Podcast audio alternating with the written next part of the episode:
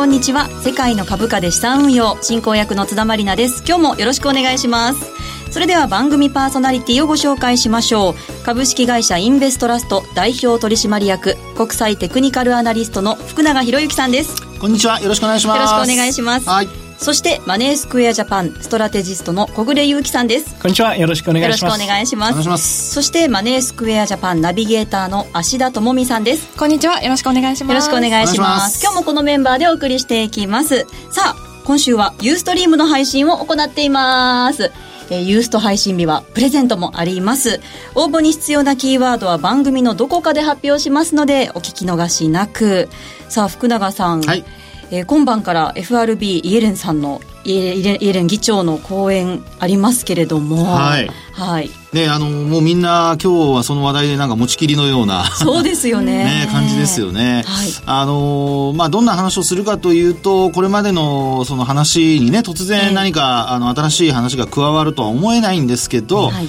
ただその、やっぱり議員の人たちの、えー、あの、質問によって、えー、いろいろこう、回答っていうのが変わってくる可能性ありますから、まあ、そういう意味ではどこまでね、あの、突っ込んだ質問が出てくるかどうか、まあ、それの方が逆に言うと、あの、ちょっと注目ポイントかもしれないですね。うん、はい、はい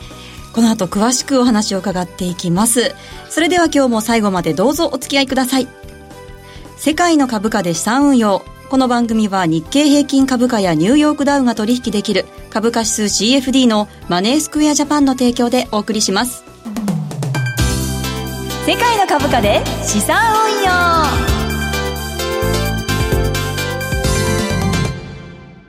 それでは最初のコーナー、マーケットの見方をお送りします。このコーナーでは福永さんに足元の相場分析、今週のマーケットのポイントについてお話しいただきます。まず日経平均などの指数を芦田さんからお願いします。はい。今日の日経平均株価終値は97円10銭安い2万98円38銭。日経平均先物日中の終値は120円安い2万60円。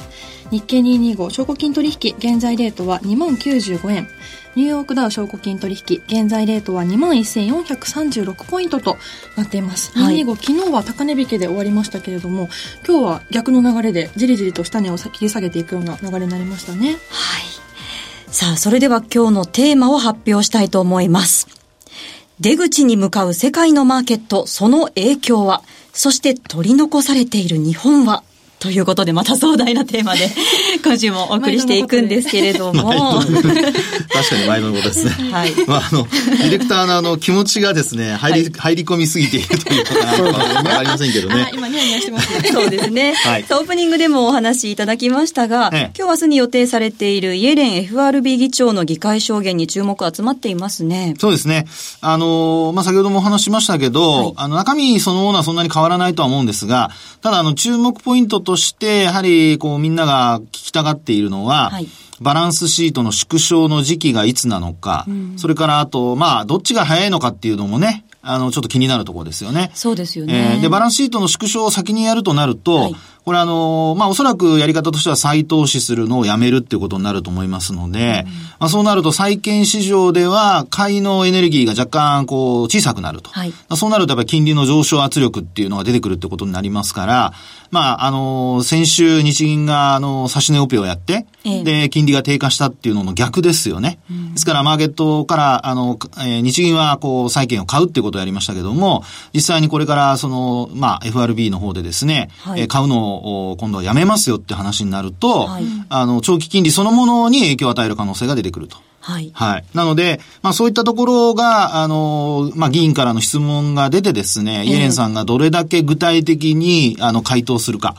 で、具体的に話、やっぱりそんなね、出せないと思うので、まあそういう意味ではやっぱりこれまでと同じような形でですね、あの、適宜っていうような話になるとは思うんですけど、はい、まあそこで、あの、マーケットがどんな反応するかなんですが、はい、まあ、今日なんかやっぱり見てますと、ちょっと円高ですよね、先ほども話あったように。はい、そうですね。ちょっと今戻ってるみたいです、ね、はい、今113円52銭近辺ですかね。ね昨日のでも高値からすると、ええ、今日日中だと1円以上、あの、円高になる場面ありましたよね。はい。えー、ですから、そういうふうに考えると、まあ、あの、6月14日の FOMC の時もそうだったんですけど、はい、当時は108円台だったんですよね。で、そこから、あの、まあ、その時もお話しましたけども、あの、まあ、FOMC の後、流れが変わるんじゃないですかって話をして、はい、結果的にその後円安に触れていったっていう流れありますけどね。ですから今回も、まあ、短期的に円高に、えー、触れていると。はい、なので、あの、イエレンさんの内容次第では、えー、若干また円安にね、はい、触れる可能性っていうのが、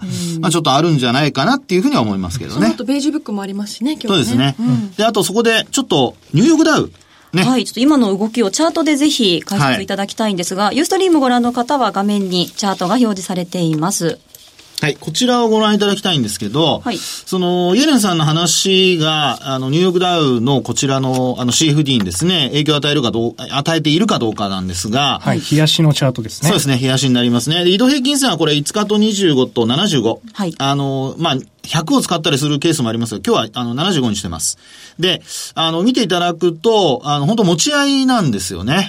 えー、ですから、方向感が出ていないということなので、ニューヨークダウンにとっては、あの、今のところニュートラル、あるいは、まあ、様子見というところにですね、なっているのではないかと。はい、一方で、あの、まあ、ロシアのね、えー、話で、トランプさんの息子さんの、はい、長男の。ね、話題が、こう、いろいろ出て、はい、えー、昨日も売られたりしてる場面ありますけど、はい、でもそれが、あの、例えばか、えー、ニューヨークダウのその CFD の値に方向性を与えているかというと、結果的には終値ベースでは戻ってますので。そうですね。えー、瞬間的な動きでしたからね。そうですよね。ですから、あの、まあ、影響としてはですね、えー、どちらも、あの、それほど方向は、方向性を与えるような動きにはなっていないと。はい。ですから、まあ、今晩の、あの、イエネンさんの話を受けても、ひょっとしたらニューヨークは動かないかもしれませんね。ああ、可能性かなりあるんじゃないかと思ってます。ちなみにこの今25日線にサポートされるような形になってますけど、はい、75日線との乖離が結構広がってきてるじゃないですか。そうですね。なんでもし割り込んだ場合っていうのはちょっと深い下押しとかも考えておいた方がいいんですかね。これね、あのー、一応25日線との乖離は確かにあの、まあ、えー、25日線というかニューヨークダウの、はい、あの CFD の値とね、はい、あの乖離、それが25日線ももちろんあの乖離ありますけど、基本的にあのー、突っ込むか、あるいはそのまま時間をかけて75日移動平均線が上に上がってくるのを待つか。大体どちらかなんですよ、もみ合いの時には。はい。ですから、突っ込んだ時には、基本的にはやはり、あの、まあ、戻りを狙ってリバウンドを狙うというのがですね、えー、今、まだ上昇トレンドなので、はい、まあそういう意味では、あの、リバウンド狙いの買いというのが戦略的には有効かなっていうふうに思いますけどね。ど。はい、はい。そして先週からね、少しお話出てるんですけれども、はい、ECB ドラギ総裁の発言を発端に、ええ、もう世界的にもう、うちもうちもっていう感じで、出口戦略にあの、これディレクターすいません、あの、うちもってまた関西的なごめんなさい、あの、私、あの、ダチョウ倶楽部さんみたいだと思っちゃったんですけど、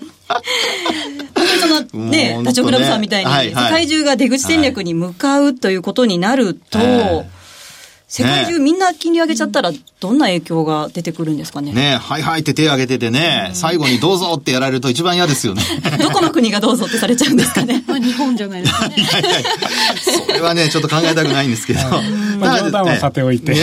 冗談はさておいて。はい、あの、確かにそういうふうに出口戦略に向かうっていう流れができてきているとなると、はい、あの、株価への影響っていうのがやっぱりどうしても気になるところですよね。そうですね。株下がっちゃうんじゃないかななんて。ね。で、あの、まあ、えー、っと、そうですね、景気のサイクルと、はい、あと株価のサイクルっていうのがあってですね、はい、景気が悪い時には、あの、金融緩和を行うので、金融相場って言ってるんですよ。はい。で、あの、そこから、この金融相場で、あの、もう緩和が必要なくなってくると、はい、次に来るのは、業績相場なんですね。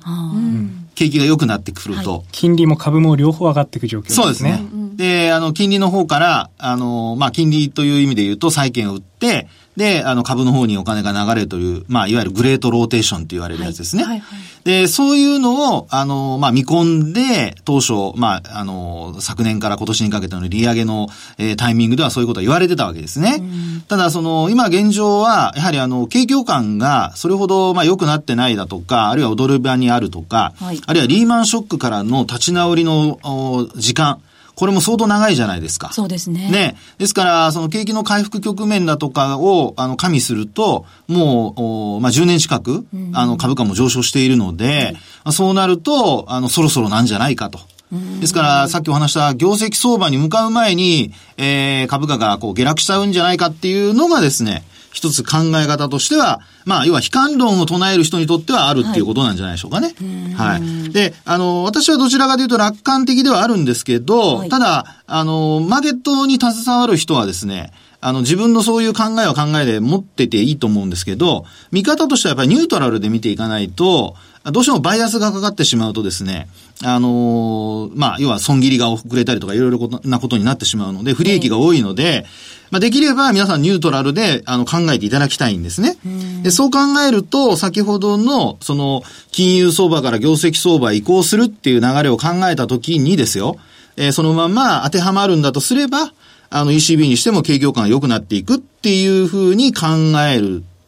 っていうのがまず一つですよね。はい。で、さらにその他の国々も、はい、あの、追随していると。ですから、アメリカがまず、あの、正常化に向かって、はい、で、その次の経済圏である ECB がそういうふうに、こう、ユーロ圏が考えて、はい、で、あとその他の国が、あの、手を挙げるとなれば、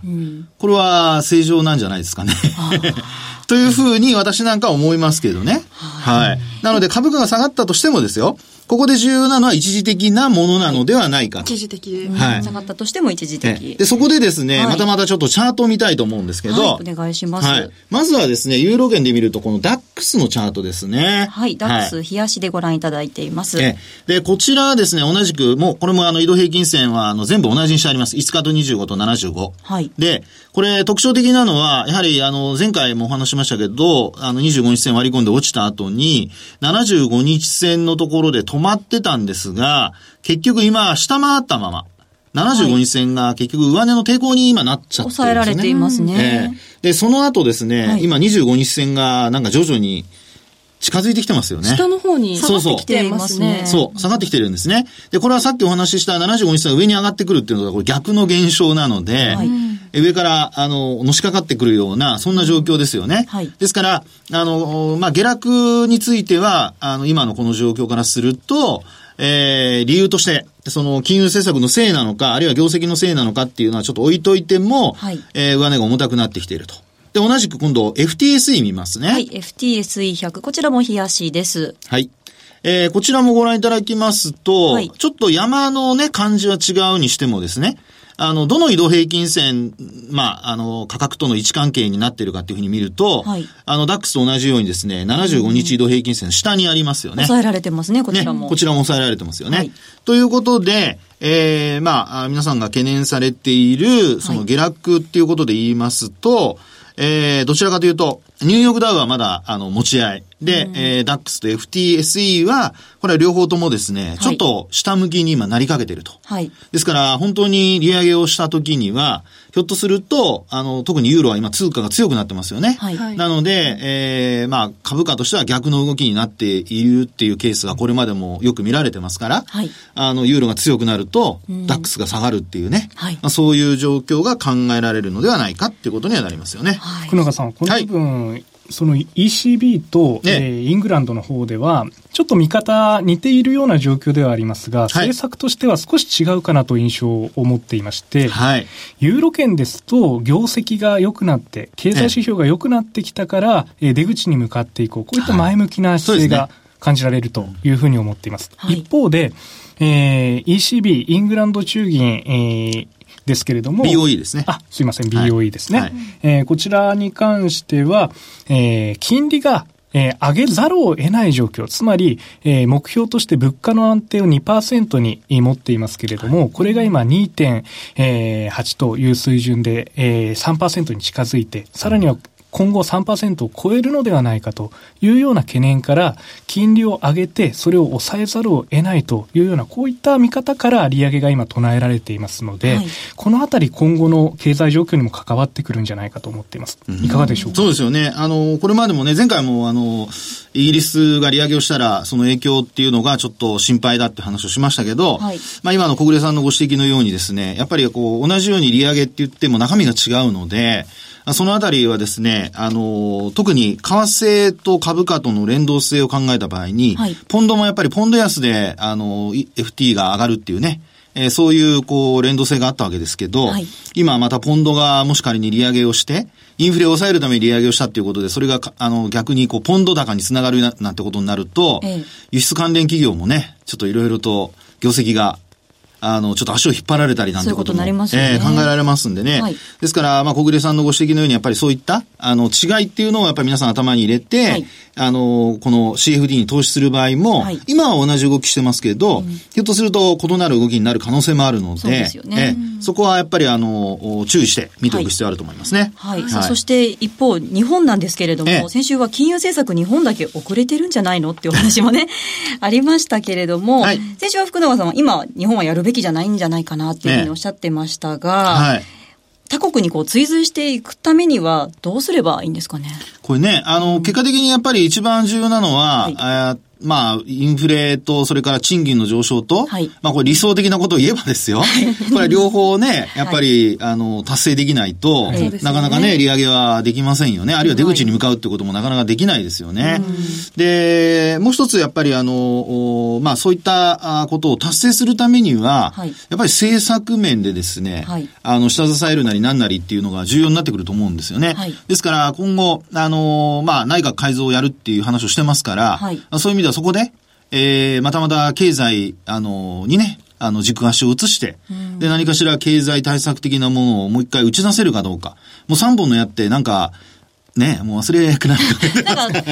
尻すぼみみたいになっちゃって。そうそうそうそうどうなったんですかね。ねえ。でも対策はね、プレミアムフライデーだとか、まあこれもちょっと忘れないけません。もう先週もその話題出ましたけどね。でも、いろいろね、あのー打ち出してはいるんですよ。はいですから、これは、あの、響くかどうかだけの話なので、はいまあ、そこをね、やっぱり、こう、諦めずに、まあ出していくっていうのが、今後も必要になってくるんじゃないですかね。しかし、日経平均は値幅小さいですよね。そうですね。日経平均株価の値幅小さいですね。はいで、これはもうやっぱりあの、まあ今これから業績発表が本格化するので、はい。まあ業績の発表がこう、まあ一巡して、はい。で、特にあの、そうなると8月の中旬ぐらいまで、あの、主力株っていうのは出てこないんですけど、はい。まあそこでですね、ある程度、まあ第一四半期で決算いじることはないとは思うんですが、はい。進捗が高いとかね、進捗がいいとかね。まあ今日でもあの個別株、結構進捗のいい銘柄買われたりしてますから、はい。まあそういう意味ではそのあたりが、あの、ある程度こう見えてくると、ん。あの、例えばこう為替ね、はい。想定為替レートと実勢レートでまたやっぱりこう円安方向にこう触れててですね、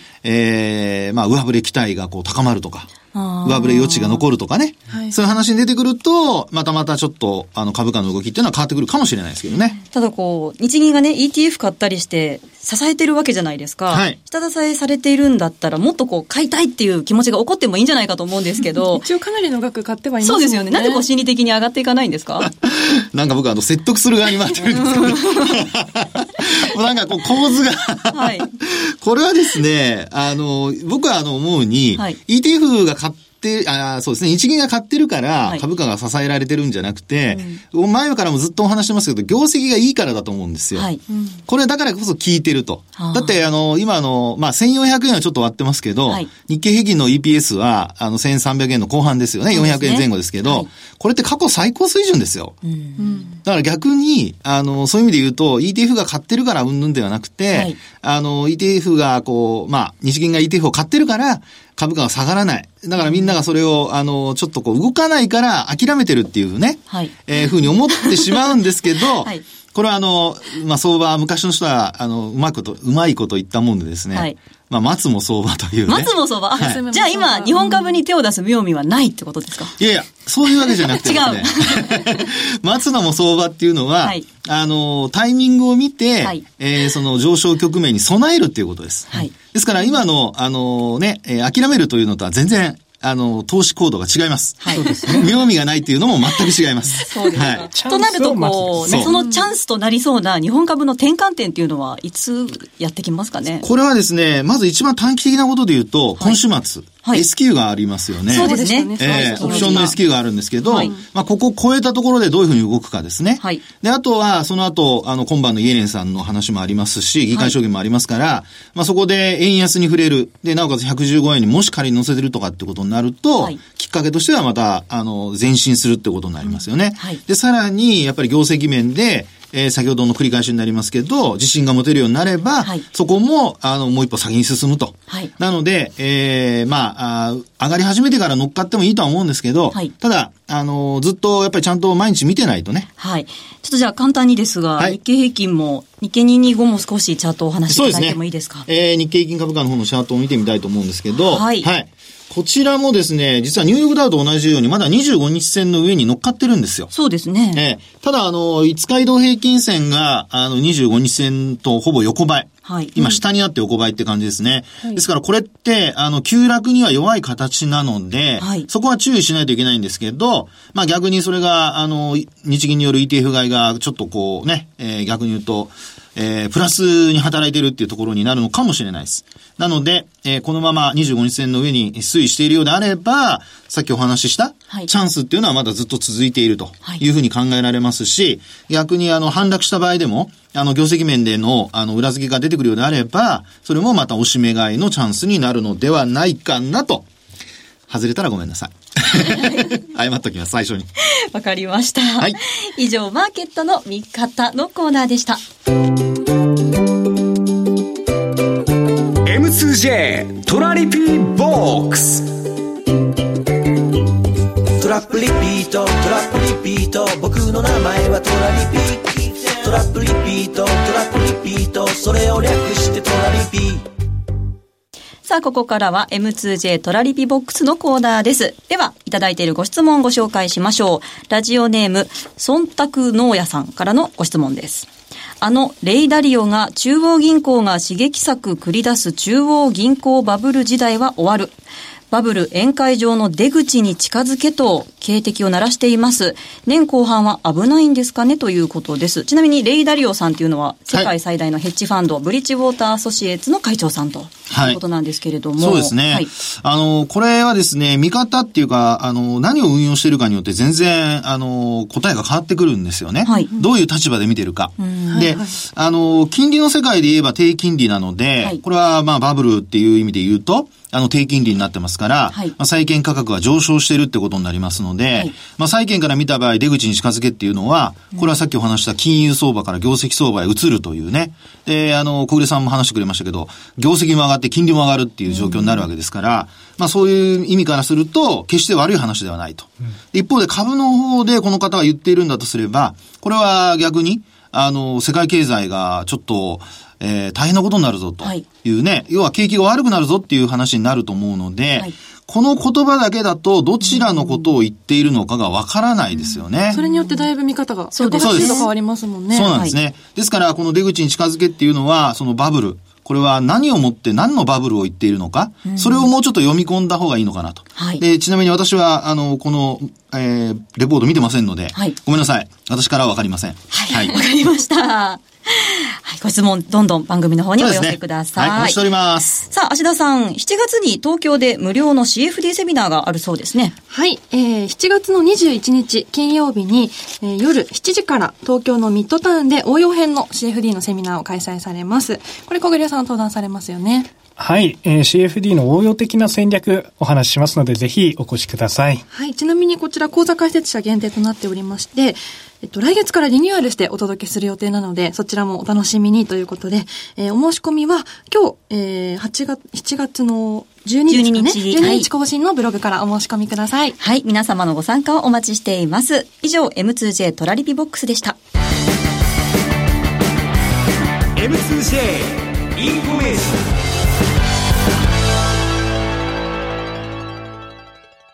ここでマネースクエアジャパンからのお知らせです。日経225やニューヨークダウなどを取引対象とする株価指数 CFD の運用をお考えのあなたへ。マネースクエアジャパンでは、ただいま新規講座開設キャンペーンを開催中です。お取引に応じて最大1万円分の Amazon ギフト券をプレゼント。年に何度も配当相当額が受け取れる。ほぼ24時間、祝日も取引可能。為替リスクを受けずに海外株価指数を取引できる。など、様々な魅力を持つ株価指数 CFD。マネースクエアジャパンなら、特許取得の注文方法トラリピや、便利なトレードアプリ、ポケトラ。初心者でもよくわかるセミナーやレポートなど、充実したお取引環境であなたの運用をしっかりサポートいたします。この機会にマネースクエアジャパンで株価指数 CFD の運用を始めてみませんか？キャンペーンの詳細は番組ウェブサイトにあるバナーから特設ページをご覧ください。当社の取扱商品は投資元本以上の損失が生じる恐れがあります。契約締結前交付書面をよくご理解された上でお取引ください。金融商品取引業関東財務局長金賞第2797号株式会社マネースクエアジャパン。以上、お知らせでした。さあ、このコーナーでは、えー、世界の株価、今週の投資戦略ということで、小暮さんに世界各国の株価指数の動向を分析していただき、今週の投資戦略を教えていただきます。はい。ということで、えー、まあ、最近ですね、はい、えー、FTSE が弱いということで、えー、この番組でも取り上げてきましたけれども、はい、まあ、先ほど詳しい分析は福永さんからしていただきました。別の視点から少し触れてみたいと思います。はい。例えば株式市場に関してですけれども、福永さん、株式っていうのは、はい、えー、対インフレ資産と言われて、インフレに強い資産と言われますよね。はい、そうですね。お金が余ってくるとね、やっぱり株にこうお金が流れるというのが、はい、まあこれまでの過去の経験則ですもんね。そう考えると、やはりイギリス3%程度の消費者物価が上がっていくと、いうようなことを考えると、まあ、インフレ今後ももし継続すると考えると、株高要因になるのかなというふうに捉えているんですけれども、えー通常、その場合、インフレになれば通貨の価値は切り下がっていきますので、えー、外国に外貨で投資をすれば、それはインフレ分目減りしてしまってプラスマイナスゼロということになるんですけれども、この株価指数 CFD では、えー、為替リスクがないというような特徴がありましたので、純粋にその通貨の原価というところを取り除いた、えー、株価のそのインフレによる上昇圧力という部分をそのまま、えー、期待収益として狙えるのではないかというふうに思うんですけれども、はい。このあたり福永さんはどう考えられますか？そうですね。あのー、まあ、期待収益率、まあ、ごめんなさい、期待収益率はインフレ率ですね。はい、インフレ率による上昇と、それから為替のリスクがないってことを考えると、これはもう確かにその通りですよね。ですから、理論的には、あの、十分あり得るという話だと思いますね。はい。まあ、当然状況によって、えー、経済がインフレによって、えー、後退していくと、はい、えー、もしくは通貨高によって、えー、悪影響があるということであれば、えー、これは株価の悪材料にはつながります。そして直近、えー、下降トレンド出る可能性があるという局面ですので、いきなり、えー、買うのはどうかというふうには思いますけれども、はい、もし、えー、調整局面で、えー、押し目が来れば、それはいいタイミングと考えて、まあ、そういった状況を考えながら中長期的に買っていただくのも株価指数 CFD は面白いというふうに思っています。はい。ありがとうございます、はい、為替リスクがないのはいいですよね。そうですね、はい、すごく大きな特徴だと思います。はい。さあお送りしてまいりました。世界の株価で資産運用。ユースト配信日は特別プレゼントの日です。それでは福永さん応募に必要なキーワード発表してください、はい、もうキーワード話す時間なくなるんじゃないかと思ってドキドキしてましたけど、ね、議会証言です。はい今日の、えー、プレゼントキーワードは議会証言です、えー、応募方法は番組ホームページをご覧ください。締め切りは7月25日の火曜日です、えー、番組の感想やマーケットに関する質問そしてキーワード必ず書いてご応募ください。番組特製クオカードが当たります。さあここまでのお相手は福永博之とマネースクエアジャパン小暮優樹と芦田智美と津田まりなでした。それではまた来週です。さようなら。さようなら。世界の株価で資産運用。この番組は日経平均株価やニューヨークダウが取引できる株価指数 CFD のマネースクエアジャパンの提供でお送りしました